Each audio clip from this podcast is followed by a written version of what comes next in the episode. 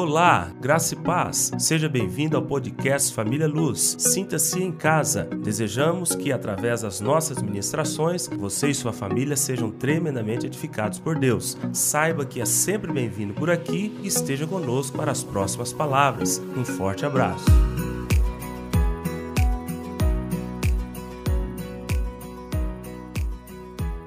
E o domingo passado nós falamos sobre o recomeço na vida pessoal. E hoje nós gostaríamos de compartilhar com todos sobre o recomeço familiar. E iremos trabalhar no livro de Ruth, que foi um livro escrito na época dos juízes. Ah, agora iremos ler do versículo 1 ao versículo de número 7, para iniciar ah, a palavra que o Senhor quer nos dar nessa manhã sobre recomeço familiar. Diz assim: Nos dias em que julgavam os juízes, houve fome na terra, e um homem de Belém de Judá saiu a habitar na terra de Moabe, com a sua mulher e seus dois filhos. Este homem se chamava Elimeleque, e sua mulher Noemi. Os filhos se chamavam Malom e Quilion, efrateus de Belém de Judá vieram à terra de Moabe e ali ficaram. E ficaram ali. Morreu Elimeleque, marido de Noemi. E ficou ela com seus dois filhos, os quais casaram com mulheres moabitas. Era o nome de uma órfã e o nome da outra Ruth. E ficaram ali quase dez anos. Dez anos. Morreram também ambos. Malom e Quilion. Ficando assim a mulher desamparada de seus dois filhos e de seu marido. Então se dispôs ela com suas noras e voltou da terra de Moabe, porquanto nesta ouviu que o Senhor se lembrara do seu povo dando-lhes dando-lhe pão. Saiu pois ela com as suas duas noras do lugar onde estivera e indo elas caminhando de volta para a terra de Judá. Fiquemos inicialmente com esses sete versículos, para que nós possamos traçar um cenário diante dos seus olhos, tá ok? Então preste bem atenção.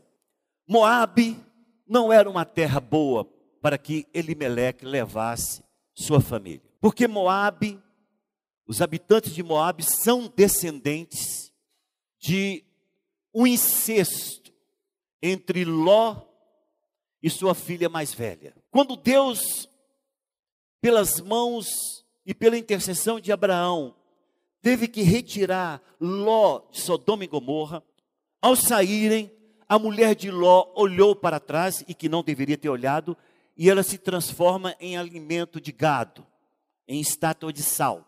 E a palavra diz que as filhas de Ló deram bebida para ele até ele embebedar, e elas tiveram relação sexual com ele. A mais velha teve um filho que colocou o nome de Moabe, esse é o pai dos moabitas. A mais nova teve Benami, Benami, esse é o pai dos amonitas. Foram a vida inteira inimigos do povo de Israel.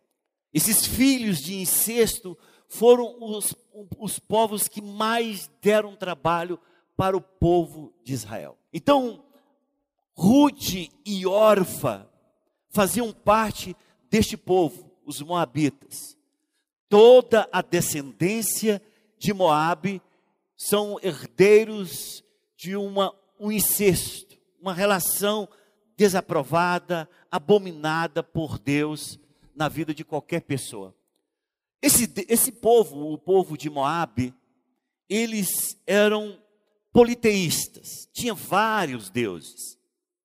Mas o principal se chamava Quemeu. Esse deus chamado Quemeu era um homem com cabeça de touro, e a figura dele tem uma criança no colo. Esse deus maligno requeria de Moabe constantemente sacrifício de crianças, sempre para e o povo tinha esse entendimento de que para que ele Deus pudesse abençoar, se crianças eram sacrificadas a ele, principalmente primogênitos. Ruth nasce dentro deste povo. Ruth, ela é fruto cultural dos moabitas. Orfa também cresceu no costume deste povo. Mas eu posso imaginar Ruth olhando para aquela cultura dos moabitas e aquele deus maligno chamado Quemeu, e ela sonhava a ter família, a constituir filhos. Ela sonhava se livrar desse, desse mal que era a, a sua cultura e seus familiares. E por uma feliz coincidência, que eu não vejo coincidência, eu vejo, faço cristo, cristocidência, né? Cristocidência. Ela conhece Malom que foi o filho primogênito de Noemi e Elimeleque. E ela começa a ver como os filhos tratavam a mãe. Porque quando Ruth conhece Malom, Elimeleque já tinha morrido. Ela começa a namorar com ele e começa a ver o carinho que eles tinham com a mãe. Ela começa a ouvir a respeito do Deus de Israel. E talvez numa dessas conversas com Malon ela perguntasse: o seu Deus não requer sacrifício humano? Não. Ele diz: não, Deus abomina sacrifício humano. O nosso Deus é o Senhor da vida. O nosso Deus é um Deus de aliança. E ela começa a ouvir a respeito do Deus Jeová. Um Deus que cumpre as promessas, um Deus que abençoa o seu povo. Talvez ela esteja até questionando por que que Elimeleque e Noemi saiu de uma terra de um Deus tão maravilhoso para ir estar com eles na terra de Moabe. Aqui já vem o primeiro princípio importante para que você e eu possamos aprender, não importa o livro. Não saia do lugar da onde Deus não te mandou sair. Não vá para nenhum lugar onde Deus não tenha te mandado ir. Você fala, pastor, por que, que o senhor está falando isso? Quando você chega no capítulo 4 do livro de Ruth, quando ela retorna, e vocês vão ler isso depois em casa, toda a cidade conhece Noemi, toda a cidade conhece ela. Os parentes de Elimeleque, nos parece que não saiu da terra, todos eles prosperaram. Eles não saíram da terra, passaram um bom bocado, mas não saíram e prosperaram aonde Deus os deixara. Quando ela volta e que as mulheres começam a olhar, a cidade começa a olhar e fala: gente, peraí, é a Noemi. Aí chega as mais chegadas e fala: você é a Noemi? Ela falou: não, não me chame de Noemi, porque eu saí daqui tão ditosa. Se você olhar no dicionário o que significa ditosa, é plena, altiva, pode-se dizer rica. E Deus me trouxe toda empobrecida. A cidade parece que não saiu, eles aguentaram o taco lá. Boaz, que era parente de Elimeleque, junto com outro parente mais próximo de Elimeleque, que depois no fim não quis resgatá-lo e sobra para Boaz a bênção, eles também parece que não saíram. Todos estavam muito prósperos quando Noemi volta depois de dez anos. E o que isso quer dizer, pastor? Isso que eu quero dizer, irmãos, é o seguinte: quando um pai de família toma uma decisão errada, toda família sofre. Quando um pai de família, o cabeça do lar, toma uma decisão daquilo que ele não ouviu de Deus, não é só ele que vai sofrer, toda família sofre. E agora, a palavra do Senhor diz, não precisa abrir, só quero ler essa parte aqui. Em Efésios capítulo 5, versículo 23, porque o marido é o cabeça da mulher, como também Cristo é o cabeça da igreja, sendo este mesmo o salvador do corpo. Então veja, decisões podem ser tomadas por esse cabeça, mas todo o corpo vai sofrer, tanto bênção quanto maldição, se a decisão foi errada. Tanto é que quando Noemi está explicando às pessoas da cidade, ela diz: A mão do Senhor pesou sobre mim. Versículo 21 diz: do capítulo 1, ditosa eu parti. Coloca os olhos aí na Bíblia. Ditosa eu parti, porém o Senhor me fez voltar pobre. Quando nós, quando o homem toma uma decisão, Não é somente ele que vai ter as consequências tanto positivas quanto negativas, é a família inteira.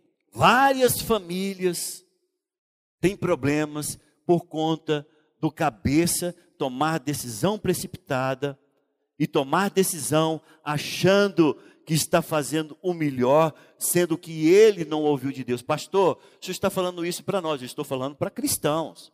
Eu não posso falar isso lá fora, onde nós não temos homens e mulheres que são tementes a Deus. Eu estou falando para crente. Vai tomar uma decisão, Wexley?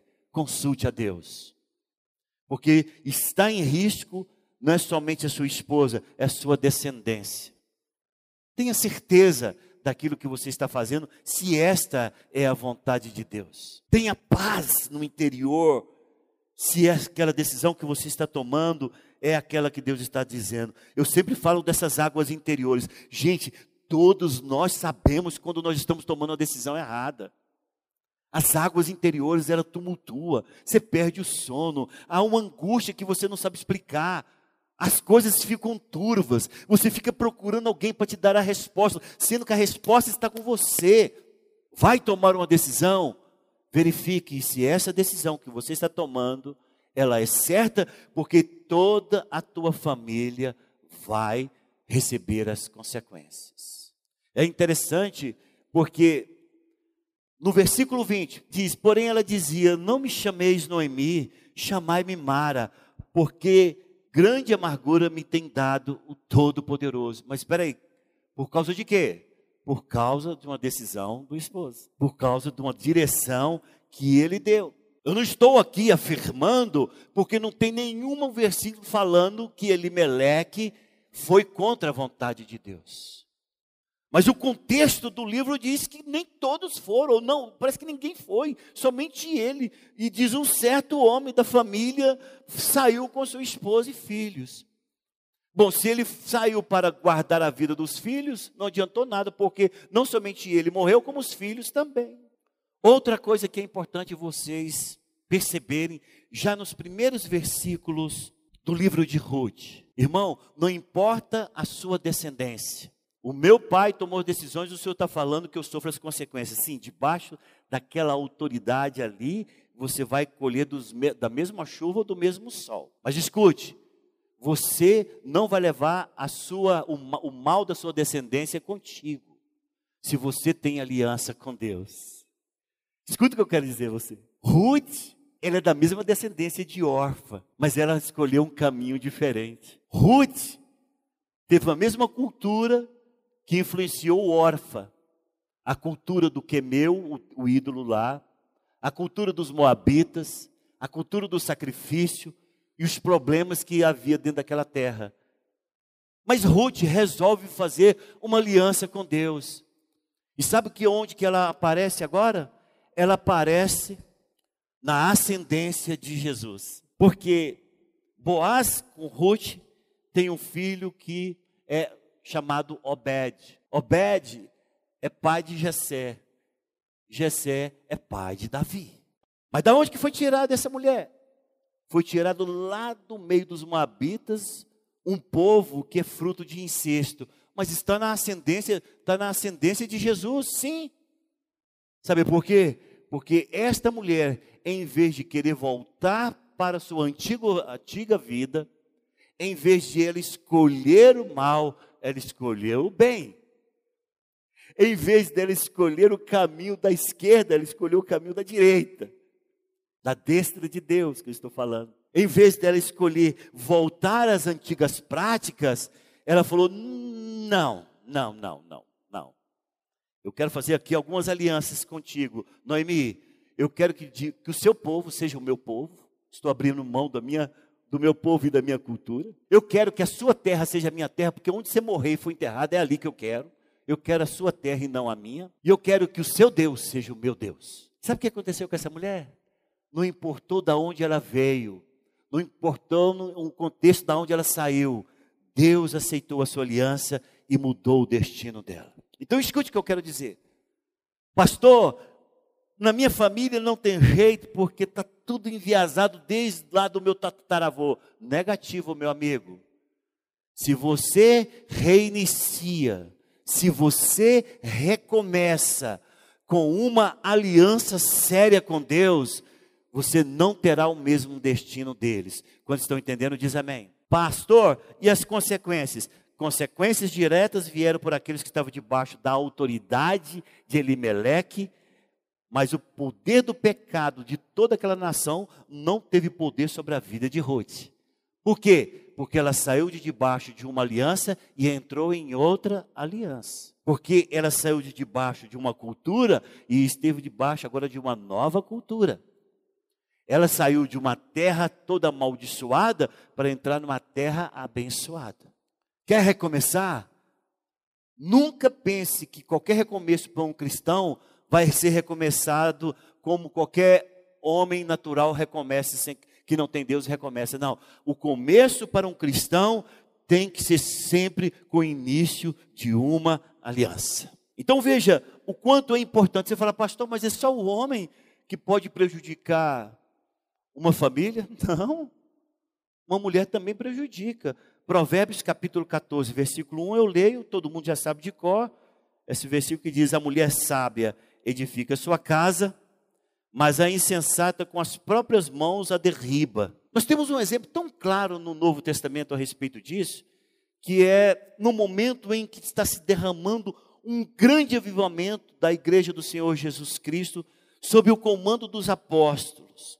Aquele mover foi tão intenso em que as pessoas que tinham cinco casas, vendiam uma e dava de oferta, ou, ou tinha três fazendas, vendia uma fazenda, dava uma, dava uma, uma fazenda de oferta, e aquilo foi recebido com muita alegria, porque a gente via os, os apóstolos falando, gente, verdadeiras conversões estão acontecendo porque o bolso está se convertendo. E no meio daquela coisa toda, teve um casal chamado Ananias e Safira. E aí eles combinaram os dois Vamos fazer o seguinte: está tendo esse movimento todo aí, nós vamos ter que ficar bem na fita. Vamos vender e, e dar uma parte lá, falando que é tudo, quando só é um pouco. E quem conhece, quem já leu o Novo Testamento, sabe o problema que teve Ananias e Safira. Esse combinado do pecado, essa coisa, influenciado por Safira. E ali deu todo esse problema naquela família. Os dois, para exemplo do que significa a glória de Deus, pereceram, morreram. Agora nós olhamos a situação em que se encontra Ruth. Não sei se os irmãos estão percebendo, eu estou indo e voltando, porque eu não quero perder os princípios, e alguns princípios, eles só se encaixam com alguns versículos que estão no final do livro de Ruth. Agora está Ruth olhando para o tempo e pensando o seguinte: meu Deus, todos os meus sonhos morreram. Sonhei tanto, Senhor, em sair dessa terra, em ter os meus filhos. Sonhei tanto em constituir uma família longe dessa cultura maligna. Conheci o Senhor, o amor desses filhos com essa mãe. E na hora de eu poder fazer minha família, ter a minha família, o meu esposo morre antes de nós termos um filho. Os meus sonhos morreram. Não é assim que pode parecer? Escute o que eu quero dizer para todos nós. Existe recomeço que aos nossos olhos parece impossível. Talvez você está falando, gente, tudo dá certo, o pastor está falando, mas minha vida não dá, porque aos meus olhos é impossível ter um recomeço. Eu não tenho, eu não tenho possibilidade nenhuma de ter um recomeço familiar, porque tudo que havia de possibilidade morreu. É o caso de Ruth. Ruth está olhando para o caminho de Moab, Ruth está olhando para Noemi, Ruth está sabendo que Orfa está conversando com ela. É, eu acho bom a gente voltar para casa, né? Vou ver o que, que meu pai fala. Vamos ver se eu consigo outro casamento lá, né? Vamos ver. E Ruth está ouvindo tudo aquilo que está sendo falado e ela falando: Meu Deus, virou cemitério os meus sonhos. Mas eu quero dizer para todos nós que estamos aqui, no Evangelho de Mateus, capítulo 19, versículo 26, lá a partezinha final desse versículo diz: Mas para Deus tudo é possível. Irmão, você não serve um Deus que tem limites, que fala, é, eu sou Deus, mas agora chegou numa situação que eu não posso fazer nada. Você não serve um Deus assim. Você pode até servir um Deus e dizer, Senhor, o Senhor chegou tarde, o, o defunto está fedendo, quatro dias que enterramos. Se tivesse chegado até no primeiro dia, eu até acreditava, mas se chegou agora, o fedor está saindo pelas frestas, assim, ó, do, da pedra, está fedendo. Lázaro deve estar tá apodrecido, restaurou. Não é assim que a gente pensa? E o Senhor ressuscita Lázaro. Ruth também é a mesma coisa. Ruth nem sabia, está distante séculos de Lázaro, mas ela também está na mesma situação. Aquele que poderia dar esperança para ela de ser uma mãe gentil, maravilhosa, de ter filhos, de constituir família, de ser livre daquela escravidão, daquele Deus maligno, ele morreu. Escute você que está aqui, irmão, não abra mão dos teus sonhos. O diabo, ele apresenta um cenário para você do mundo das impossibilidades que é para você se sentir um desistido, para você se sentir um derrotado. Não abra mão dos teus sonhos. Confie em Deus, estriba nele, confia nele, coloque todos os seus alicerces nele, porque ele vai fazer com que aquilo que parece estar morto reviver diante dos seus olhos. Versículo 16. Coloca os olhos aí do capítulo 1. Disse, porém, Ruth: Não me instes para que te deixe e me obrigue a não seguir-te. Porque aonde quer que fores, irei eu. E onde quer que pousares, ali pousarei eu. O teu povo é o meu povo. O teu Deus é o meu Deus. Onde quer que morreres, morrerei eu e aí serei sepultada. Faça-me o Senhor. Agora ela conhece Deus. Que coisa maravilhosa. Faça-me o Senhor o que bem lhe aprover, se outra coisa que não seja a morte a me separar de ti. Sabe como é que é o nome disso? Aliança. Sabe como é que é o nome disso? Recomeço em fé. Sabe como é que é o nome disso? É de você olhar para a sepultura e ainda acreditar que Deus dará um jeito na situação. Não importa, meu irmão. Você fala, pastor, eu estou ouvindo essas palavras durante todos esses anos da minha vida cristã. Será que essa palavra do Senhor é que vai mexer comigo? Não, meu irmão, não quero que a minha palavra mexa com você. Eu quero é que o Espírito Santo revele isso no seu coração.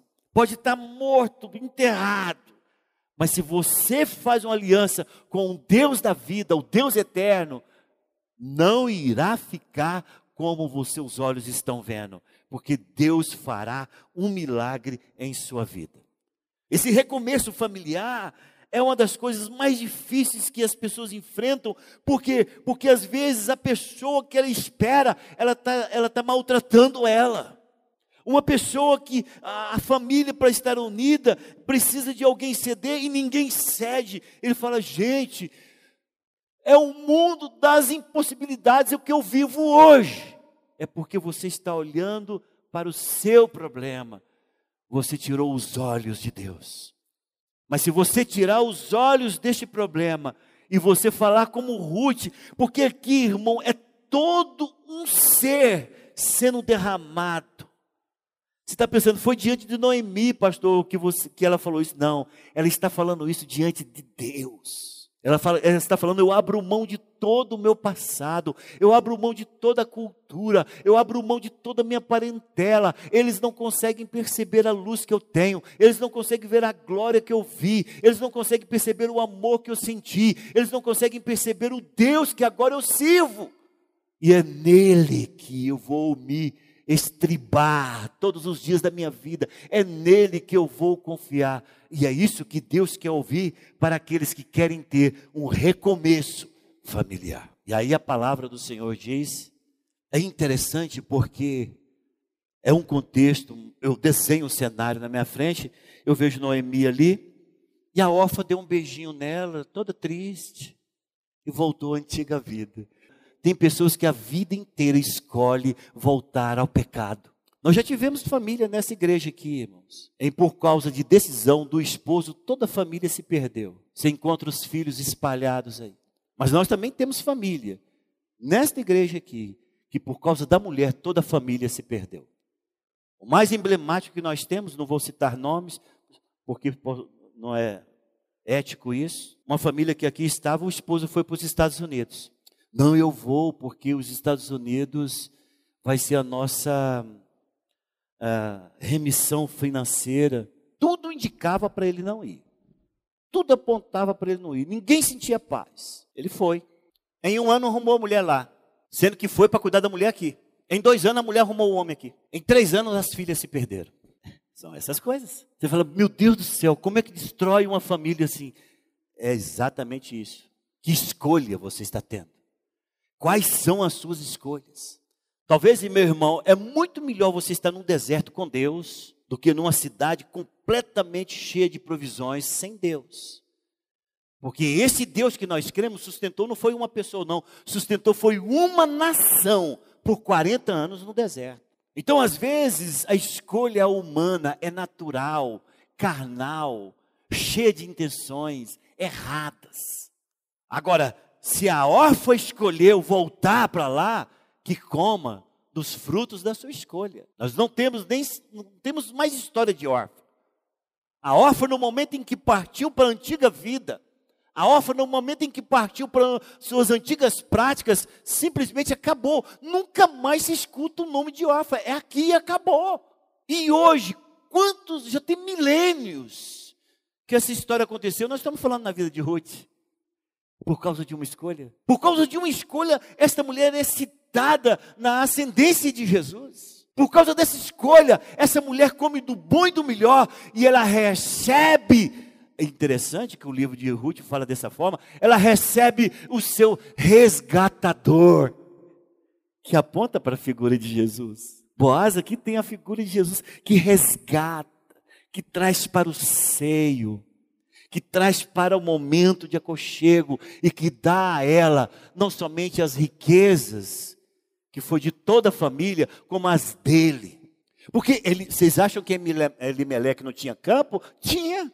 Você vai ver lá no final do capítulo 4, que quando se está se trabalhando a respeito do resgate de Noemi e de Ruth, e que Boaz chega para falar para um dos resgatadores: olha, é o seguinte, Elimelec morreu, aquele campo ele deixou, você é o principal que você, depois de você só tem eu, eu quero saber se você vai resgatar. O cara cresceu o olho, ah, aquele campo é de Elimelec, eu vou resgatar. Bom, só que quando você resgatar o campo, você tem que resgatar Noemi e casar com Ruth, porque na lei do levirato, que existia na época, você tem que ter, trazer descendência a Malom, que era o esposo de Ruth. Ele falou, aí não dá, eu tenho esposa, cara. Eu falou, vê o que, que você faz. O cara tira o sapato e fala, é sua, porque se selava um negócio na época, tirando o sapato e entregando para o cara que comprava, o que resgatava. Quando Boaz resgata, não resgata Noemi, ele vai querer Ruth. Resgatou Ruth, trouxe Noemi, o campo começou a produzir, tinha tudo. E Ruth é resgatada por Boaz. Escuta, quem é órfã? O próprio, podemos usar até uma, uma, uma corruptela da palavra aqui para nós. Órfã ficou órfã. Ninguém mais viu falar. Quando você for escolher, saiba escolher o caminho do Senhor.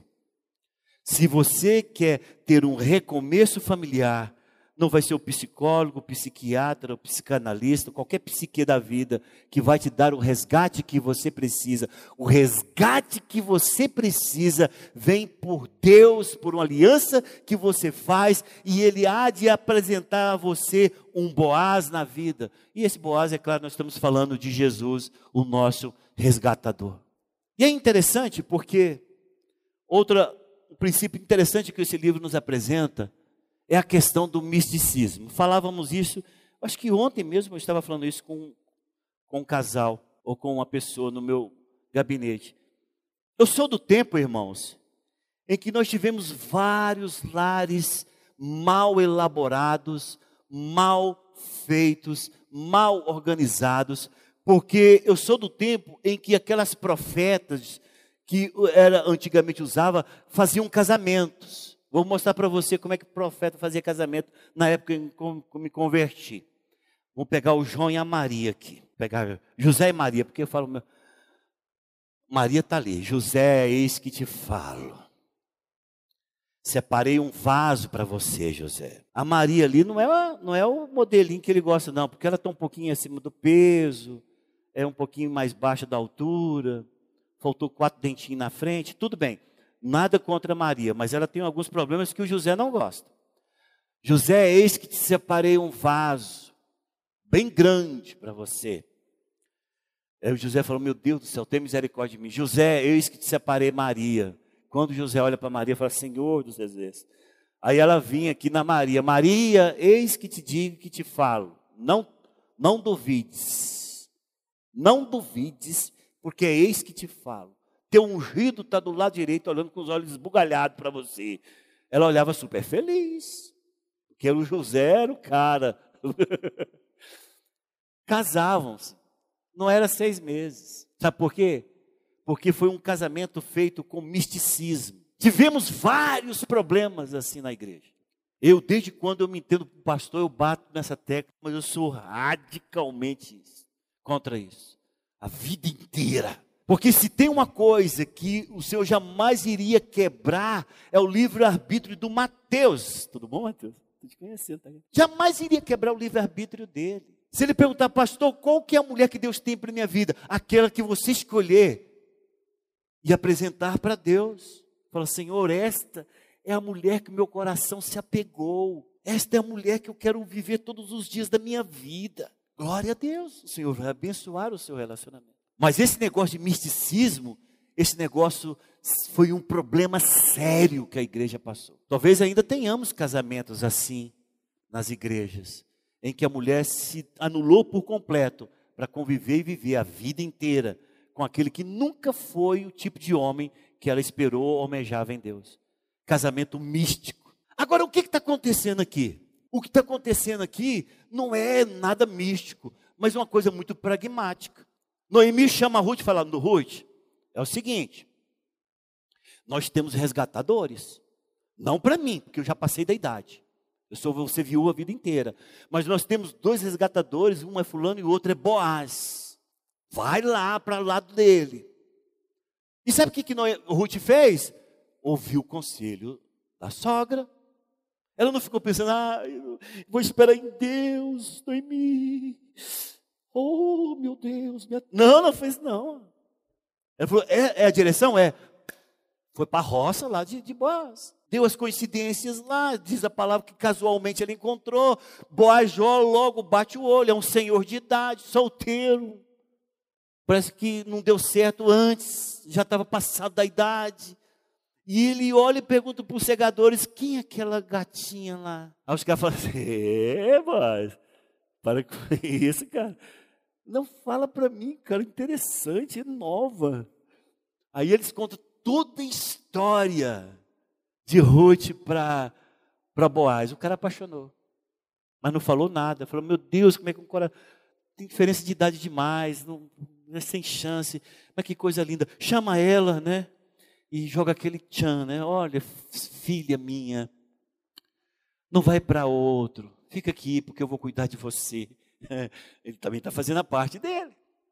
Por, sabe por quê, irmãos? Tem pessoas que querem um, recomeço familiar e eles pensam que ir para o monte ficar lá seis meses vai ter o um recomeço. Não, tudo bem, é importante orar. Depender de Deus. Mas é importante atitudes práticas. Aonde que tem que pedir perdão? Fulano, vou ter que ir lá pedir perdão. Aonde eu vou ter que voltar atrás? Ali, porque ali se pisou num calo do Freitas. Você vai tirar o pé e o Freitas, desculpa. Tem que tirar. Atitudes práticas. Mas tem gente, meu irmão, Oh, meu Deus, como é que gosta? Eles, parece que eles queriam viver num mundo de fantasma, porque gosta do místico e, e do treme-treme. Né? Não, tem nada, não teve nada disso aqui. Ela foi para a roça, chegou lá, contou com, com o favor de Deus, encontrou com Boaz. E aí, o mais interessante é que ela está vendo a coisa acontecendo e está falando, Deus é comigo. Eu estou no caminho certo. Tomando atitudes práticas. Escute, quer um recomeço familiar? Tome atitudes práticas. Posso ver amém, irmãos? Bom, então tudo certo. Aí pega, pega o, o, o, o, capítulo 3. Põe os olhos aí, põe os olhos aí, põe os olhos aí. Capítulo 3. Olha o versículo 10. Disse ele: Bendita seja tu do Senhor, minha filha. Melhor fizeste a tua última benevolência que a primeira. Olha como é que ele está chamando a atitude dela. Você está tá sendo bom demais comigo. Obrigado, meu Deus do céu. Estou no céu, estou no terceiro céu. Encontrei com Paulo lá. Ah, a, tua, a última benevolência que a primeira. Pois não foste após jovens, quer pobres, quer ricos. Mas agora, minha filha, não tenhas receio. Tudo quanto disseste eu te farei, pois toda a cidade do meu povo sabe que és mulher virtuosa. O senhor de idade chegou para ela falou assim, porque todo mundo pensa que Boaz é assim, aquele príncipe encantado. Irmão, o maior problema que a gente enfrenta nas igrejas hoje por conta de casamento é chamado síndrome de Cinderela e síndrome de príncipe. O síndrome de Cinderela sempre está esperando o príncipe encantado. E o síndrome de príncipe está sempre querendo achar uma bela adormecida. Não vai achar, cidadão. Não vai achar. O recomeço familiar, e aqui agora estou falando para os solteiros dessa igreja, compreenda, pega a mulher virtuosa, pegou o homem virtuoso, porque no casamento beleza não se põe na mesa, como diz minha mãe. Chega no momento em que você precisa de ter aquele cara que está do teu lado. Boaz, não, pelo que o texto nos mostra, ele não estava mais na flor da idade, não é aquele cara corpão, não era um, não, não um cara troncudo, a pele dele não estava mais aquela pele sedosa, já estava aquela pele surrada. Ele chega a chamar a mulher de filha. Né? Esse negócio de, de mais de senhor para, para, para um adolescente. Mas ela escolheu ele. E ele fala isso. Ele fala: olha, sabe o que, que eu fico mais impressionado? Eu vejo até nisso sua benevolência para comigo. É que você poderia, você é linda, você é bonita, você tem um corpo bonito e você poderia conseguir qualquer um, tanto novo quanto eh, tanto pobre quanto rico, mas jovem. E você preferiu a mim. É que eu digo para todo mundo: saia desse essa síndrome, desse sentimento. Ah, o meu príncipe encantado vai chegar, ah, minha, minha bela adormecida vai aparecer. Não, irmão. Arroz com feijão, amém? Descendência abençoada.